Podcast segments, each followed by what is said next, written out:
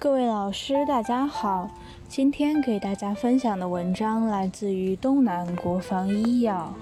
文章的题目叫做《机器人辅助腹腔镜肾盂成形术联合加速康复治疗肾盂输尿管联合部梗阻》。摘要：目的。探讨机器人辅助腹腔镜肾盂成形术联合加速康复治疗肾盂输尿管连接部梗阻的可行性和有效性。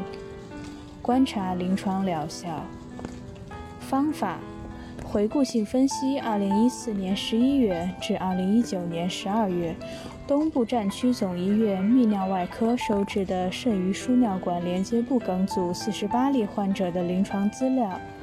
所有患者均接受机器人辅助腹腔镜肾盂成形术。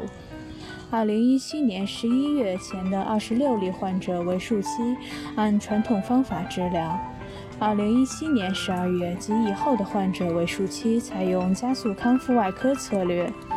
对比分析两组患者临床资料、为术期指标、术后随访结果。结果。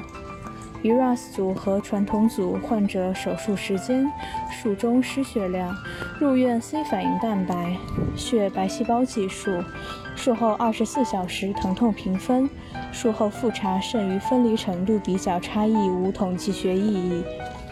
术后四十八小时疼痛评分，术后七十二小时疼痛评分，术后 C 反应蛋白，术后血白细胞，肠道功能恢复时间，术后住院时间，腹腔引流管移除时间，双 J 管移除时间，为术期并发症发生率，双 J 管相关并发症发生率，差异有统计学意义。结论。优化的 ERAS 策略结合达芬奇手术机器人治疗肾盂输尿管连接部梗阻，是安全有效的为术期处理策略，值得在临床推广。想要了解更多有关本篇文章的详细内容及全文下载，请关注我们的微信公众号 “ERAS 最新文献解读”。谢谢大家。